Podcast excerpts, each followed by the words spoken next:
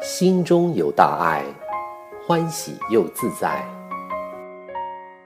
慈济世界爱在洛城，每周六早上八点半至九点，与您欢喜有约。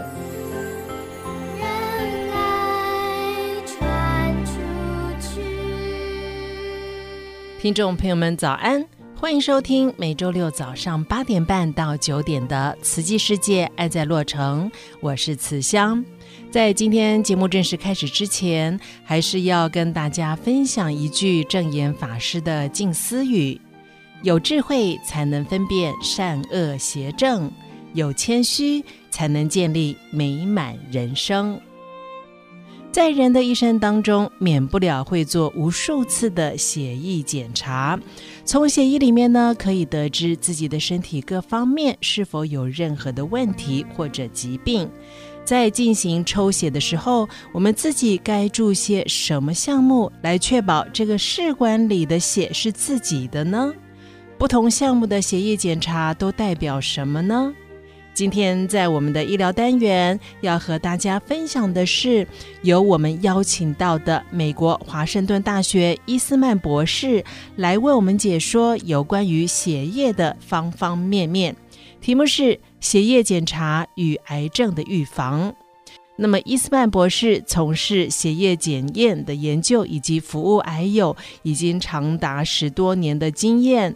他将告诉大家如何来看懂血液的筛检检验报告中的各种数值，以达到预防以及早期治疗的效果。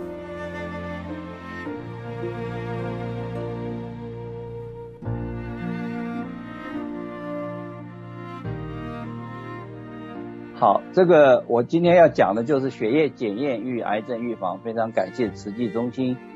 那我们今天就是讲两件事情，要讲血液检验跟癌症预防两件事情连在一起的事情。好，我在大概二零零三年的时候开始，呃，我就开始收集中国的古对联。那我收集了很多很多对联啊。最近有个朋友他就问我，他说：“你收集这么多对联当中，你最喜欢的哪一副对联？”啊，我收集了差不多将近有七千多副。这个中国有趣的对联，那我其中我最喜欢的一副，我先把它的上联打出来。它的上联是这样写：膏可吃，药可吃啊，膏药不可吃。因为这是一个很很奇怪的事情，这个两样可以吃的东西摆在一起就不能吃，对？好，这个这个对联呢，牵涉到一个事情，就是讲到中国古时候的医疗制度。我们今天。任何一个人身体有不舒服，是到医院里面去，到诊疗中心去，到门诊中心去看医生，所以医生是不动，病人要去，除非你是住院的病人，那是另外一回事情哈。所以医生基本上是不动，但是在中国古时候呢，医生动，病人不动，病家就是坐在家里面，那医生呢，那时候也就不叫医生，叫做郎中。那么郎中呢，就是一些基本上都是一些饱读诗书的人。那么他行有余力之后呢，他会读一些医学上的书。那时候也没有医学院，也没有也没有这个医院的东西，所以呢，读了这些医科书以后，又有一些人经验教导他之后呢，他就可以自称为郎中。那也没有什么检验机构发给他执照，发给他 license 之类，他就可以走街串巷为病家人为病家治疗。所以郎中是在街上走来走去。那么郎中通常他身上会背一个小小的箱子，箱子里面呢会装一些很简单的草药啊、膏药啊，或者是绷带啊之类的东西，做一些简单的医护。复杂的就他就没有办法了。所以呢，这个医生呢，今天这个病家把这个郎中请到家里来，大概这个病家呃已经病了一段时间了，所以这个郎中来来过，可能来过好多次，很熟了。所以病家最后跟这个郎中就这样讲，他说：“郎中啊，你每次给我的膏，你给我的，比如说龟苓膏啊，给我的枇杷膏啊，你自己做，你给我都可以吃的。你给我的药，给我的草药，给我的这个夏枯茶等等之类的简单的药，我都可以吃的。但是你给我的膏药就不能吃了。所以这个是一个模拟这个呃 controversial 相相对立的东西，两个可以吃的东西摆在一起，结果就不能吃了。但是我们知道膏药是不能吃的，对不对？膏药是贴在身上做外敷用，所以如果我们把膏药吃下去了，当然就会出了很大的问题。所以这个郎中听到这个病家这样子讲呢，他就说：“哦，这个你说的是上联吧？”那么郎中因为书读的很多，学识很丰富，所以他就说：“好，那我就给你回一个下联好了。”所以郎中就说呢：“如果你在胃的地方，胃的地方不太舒服呢，那是你的脾脏可能有问题。那很简单，我可以医的，我可以帮你医好的。那如果呢，你早上起来，呃，闪了脖子了，闪闪了气了，腰又闪了，那我也可以帮你运运气，把你这个呃不顺的地方，气不顺的地方，可以把它打通了。但是呢，你的两个合在一起又不行了，就是下联郎中就对的，就是脾好医，气好医，脾气不好医，这也是一个 controversial，两个都好医的，可是摆在一起就不好医。我们知道。脾气是不是不好医呢？脾气基本上不是不好医，脾气是根本叫做没法医。每个人的脾气大概是没有办法医的，哈。所以这边这就这边就讲到那个医生跟病人之间的关系。其实从前的病，从前的郎中看到的病人，他只做四件事情：望、闻、问、切四件事情。望是看一看，闻听病人怎么说，问医生要问。第四个是切。切不是把它切开啊，不是把它切开。从前没有手术刀，也没有外科手术之类，切是做不到。切是什么？就是把脉。医生要先要最后要跟病人把把脉。好，这是从前古时候医药还不发达的时候，那是医生做的事情。今天我们到任何一个诊所、任何一个医院去看医生的时候，医生基本上也是做这四件四件事情。望。闻问他都会要做，可是第四件事情切他不做。医生怎么不做第四件事情？他要做第四件事情，就是他要抽点血，然后从血液检验当中提供他一些资讯，或者他也是希望借血液检验的项目的结果来告诉他，他当时所怀疑的那个症状、怀疑的器官或者怀疑的这个病情是不是得到验证。得到确认，所以呢，现在抽血检验变成一项很重要的辅助工具，帮助医生解决了很多很多的问题。我们身上的血到底是在哪里？这是我们手上一只一只手哈，手上的血管分布情形，大家可以看看啊，就是我们手上我们看不到的地方，其实是充满了细细的血管，我们这个称之为微血管。很细很细很细的微血管，这是一个我们身上的细胞，这是人体的一个细胞的放大的图像。每一个细胞里面都是这么复杂的啊，各个分子原子结构之间配合的天衣无缝，浑然天成。这么精密的东西，没有任何设设计师，只是靠亿万年的自然进化，叹为观止。就我们每一个细胞里面。都是有这么复杂的东西在里面，各个组织、各个位置管各个工作。那有人就要问了，那我们身上有有多少这个东西？有多少个细胞呢？我们身上每个人身上有多少细胞？很难很难估计。有机构估计出来的大约的估计哈，比较保守一点的估计就是说，我们每个人身上大约有六兆个这样子的细胞。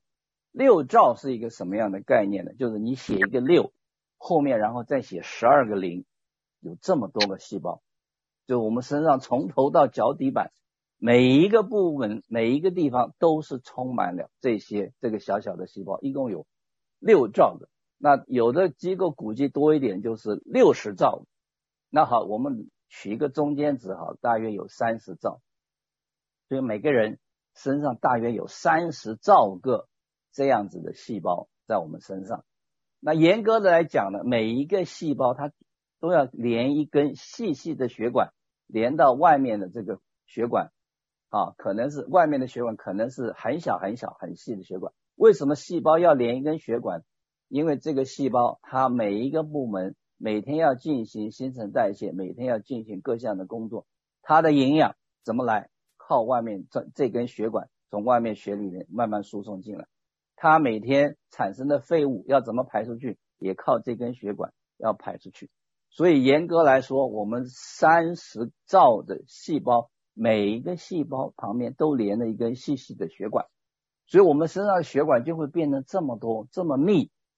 好，那我们既然有这么多的血管在身上，那我们先把这个血做一个基本尝试，看看我们身上微血管有多细，因为我们细到我们肉眼都看不见，我们微血管的大小只有毛发的二十分之一。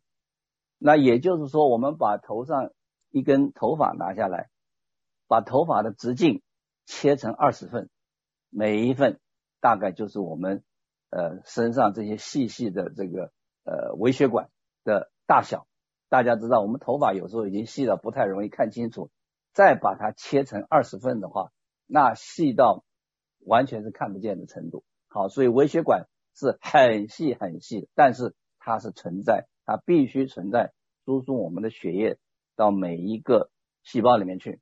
好，那如果我们把我们一个人身上的动脉啊，我们看得到的动脉、静脉这些都比较大，微血管每一个细细的微血管全部都连起来，一个一个都连起来，连成一直线的话，那有多长呢？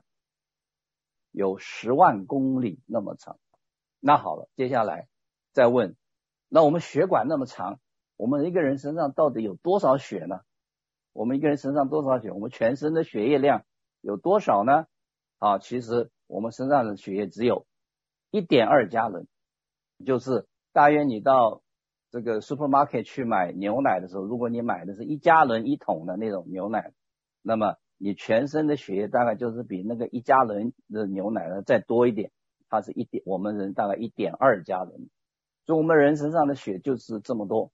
但是布满了全身每一个细胞，每一个你能想象到的地方。好，所以因为血液是全身流通的，所以呢，医学界就觉得，如果我把血液抽出来，那血液当中的成分我们做一个仔细分析的话，那么由成分的多寡，也许可以告诉我们这个身体某一部分是什么地方出了些什么问题。那我们一般抽血的时候会抽。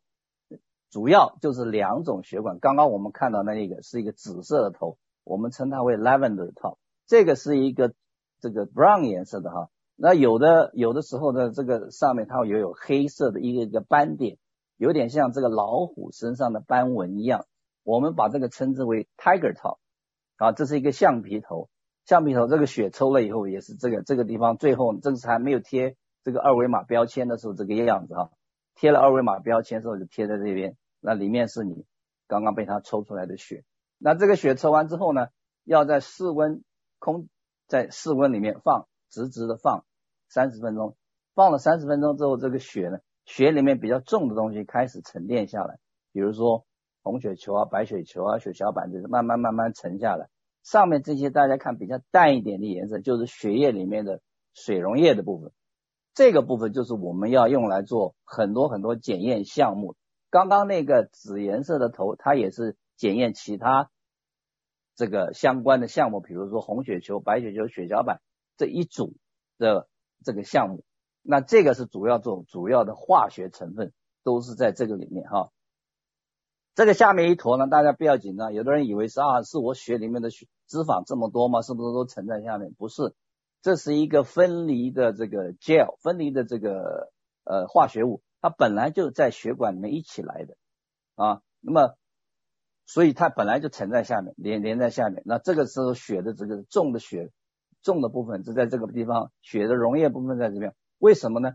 因为这些部分重的部分是我们不需要的，我们需要很简单很清楚的这个溶血水溶液的部分。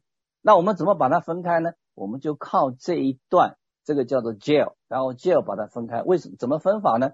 这个时候，他就会把这管血呢放到这个离心机里面去转一下。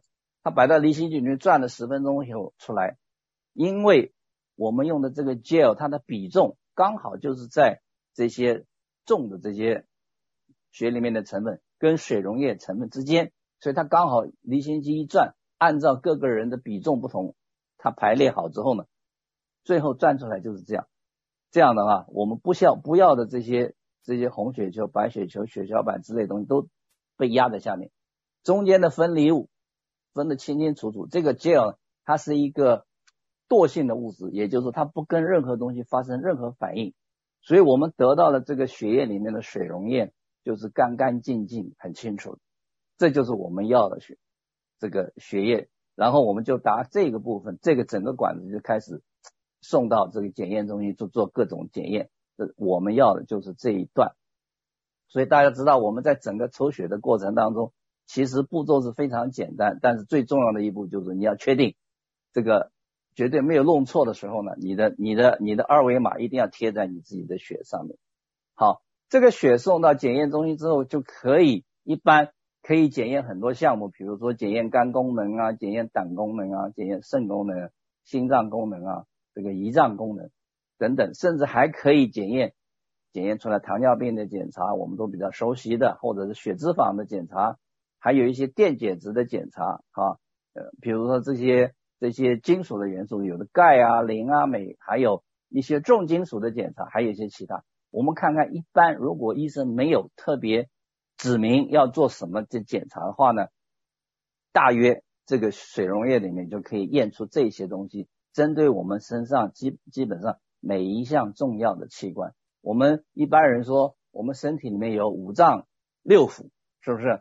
那我们这边基本上都可以看到了。那五脏六腑在哪里呢？这是一个简单的人体的构造图哈。这个一圈一圈的一圈就是我们的肋骨啊，我们的肋骨。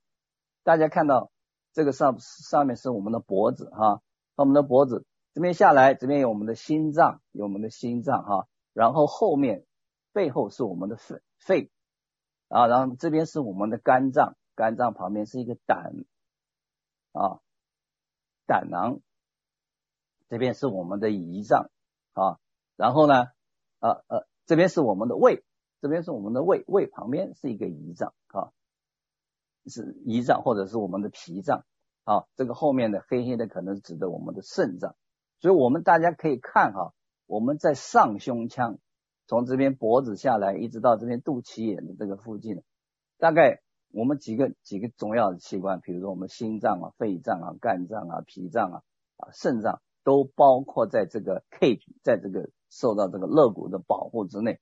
所以，我们五脏主要的五个脏都保护得到，都保护到了哈。这是有，然后呢，我们的下腹部，你看这边开始走出走出来，有十二指肠，有小肠，有大肠，然后经过这个大肠，最后排泄出去。这是我们一个人基本的这个五脏六腑都在这里面。所以，这就是我们身体主要的这个这个这个构造啊，这个我们身体的结构。那我们出毛病就是出在这些地方。出在这些地方。好，我们把血液检验的部分大致介绍完了哈。那血液检验部分，大家想想，我们到这个现在这个时候，人都已经可以上月球去了，已经可以到外太空去探险去了。那是不是我们哪一天抽一个血就可以知道说我们身上哦什么器官有了毛病，什么器官有了问题？是不是可以做到这一步呢？那在一般生病的检验当中。大概可以做到，我们可以针对某一个器官做一些某些项目的检验。可是，如果我们要想知道某个地方有癌症时候怎么办？是不是可以做到呢？那最好是说，我们抽抽一抽一管血，然后去一检验就知道，哦，你的什么什么器官有癌症。那么我们赶快针对这个癌症做做一些处理啊，做一些治疗，那不是就很好吗？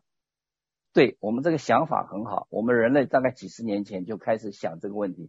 可是几十年来一直都还没有成功，没有成功。但是呢，有些医疗机构，尤其是属于商业性质的医疗机构，尤其是在美国以外地区的医疗机构，他们常常会说：“哦，我我帮你抽一管血，我就可以验出你这个是个身上的这器官有没有癌症。”那我可以告诉大家，在很多很全世界很多，比如说亚洲的国家啊、欧洲的国家啊，好像都有。可是你到了美国之后，你就在美国找不到一家地方，他可以这样说：我抽你一管血就可以知道你身上有什么呃器官是有癌症。为什么？因为美国有一个机构，联邦的机构叫做 FDA，它对我们食品药物有严格的管控，因为整个检验的过程有些问题，有瑕疵。好，我们现在看主要几个所谓以前称之为叫做 cancer marker，就是说癌症指标的这些血液检验。好，最早的一个是 CEA，这个 CEA 呢，它的中文名字叫做什么？癌胚胎抗原，我们不管它啊。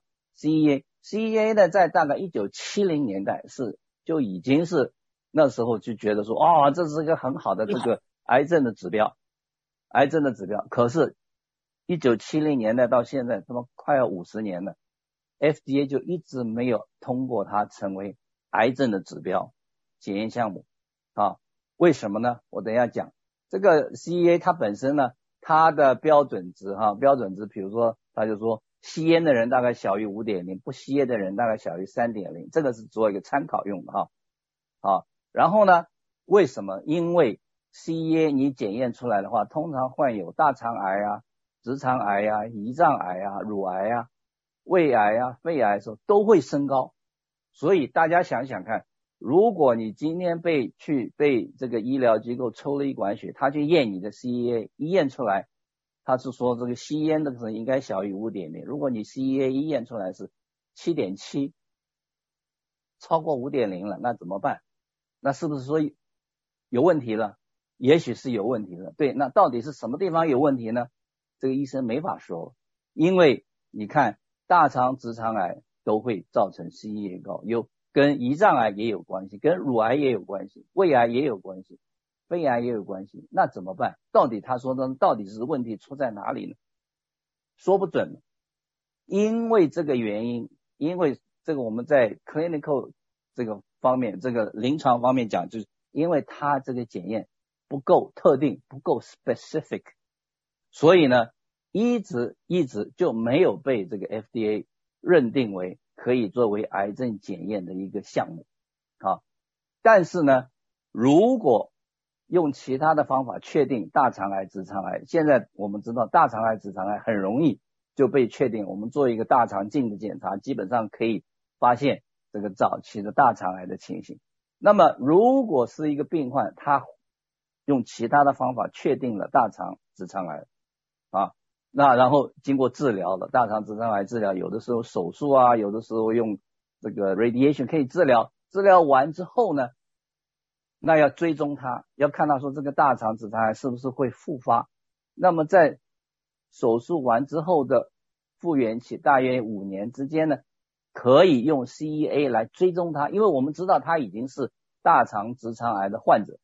那所以它的 CEA 如果高起来呢，基本上应该就表示大肠这个肠癌可能又复发，所以用来追踪大肠直肠癌有没有复发是可以的，FDA 批准了这么一项，就是说你是大肠癌的病患，你在治疗之后追踪期间可以用 CEA 来追踪它，那么是可以的。如果就三个月检查一次，如果 CEA 都没有高，再三个月又没有高，一年之后呢，还是没有高，那么医生说也许可以六个月来检验一次，六个月再来测一次。如果是本来本来做出来是一点一、一点六，你六你一年之后又来检验一次，变成二点二，那么就好像哎，好像是有高起来的趋势，那医生可能就会说，那你就三个月再来，三个月再来二点二跳到三点零，哎。好像这个趋势 trending 会渐渐看出来了，那么 CEA 就可以作为一个这个这个时候作为一个癌症指标，就是说你可能你的癌症复发了，好，用这个是可以的。但是如果你用 CEA 来确定有没有癌症，我们可以看到，因为它太不 specific，所以这个 CEA 几十年来一直没有被 FDA 批准作为癌症的指标。另外一个 AFP，AFP 呢也是跟 CEA 一样，他们俩几乎是一个难兄难弟啊。AFP 一般大概是小于十点九、十一的左右的样子，它是可能罹患了肝，跟肝有很直接的关系，但是也跟其他情况也有关系。但怀孕的时候也会升高那本身它因为也不够 specific，所以呢，也一直没有被 FDA 批准成为这个癌症的指标。只是呢，因为它直接跟肝有点关系，所以呢，也被指被批准了作为肝癌病人这个治疗之后追踪用了一个指标用。所以这个两个 AFP 跟 CEA 这两个血液检验的项目历史非常悠久。但是因为它本身的这个 test 不够精确，而且跟我们身上每一个器官也有相当的这个关系，所以呢一直没有被 FDA 批准成为癌症的一个指标。然后我再介绍几个也是血液检验的项目，一个叫做 CA 一五三啊，针对是乳房癌，这个 CA 并不表示是 California，CA 是表示 Cancer Antigen 是。癌症的一个指标。您现在收听的是《慈济世界爱在洛城》。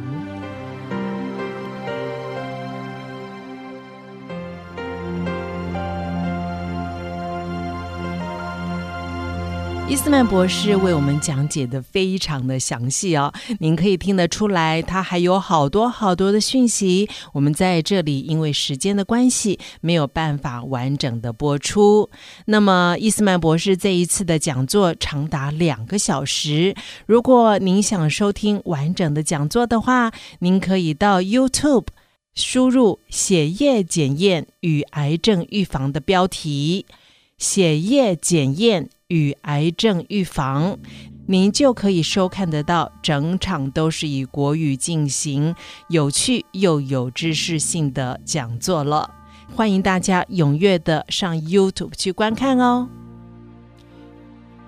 十月九号在圣盖博高中 Gabrielino High School 和十月十号在工业市的 Villacorta 小学，我们分别各有一场物资发放的活动。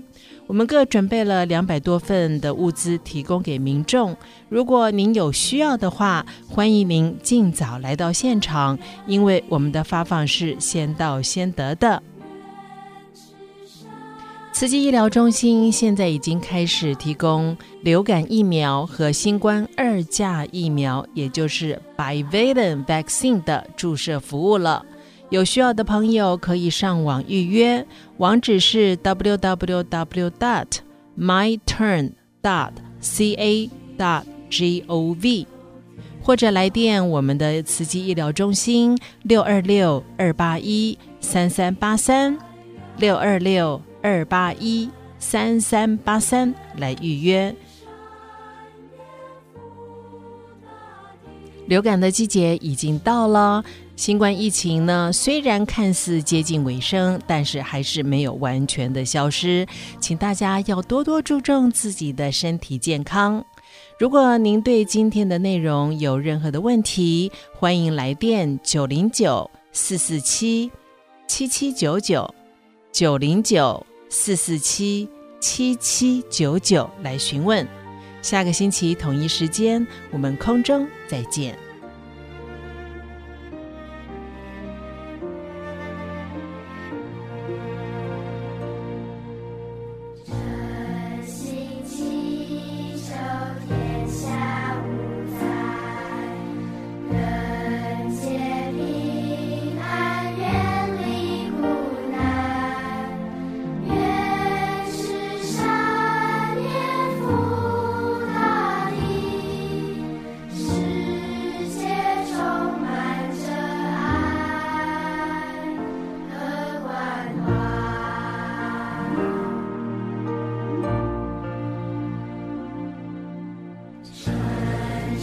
祈求天下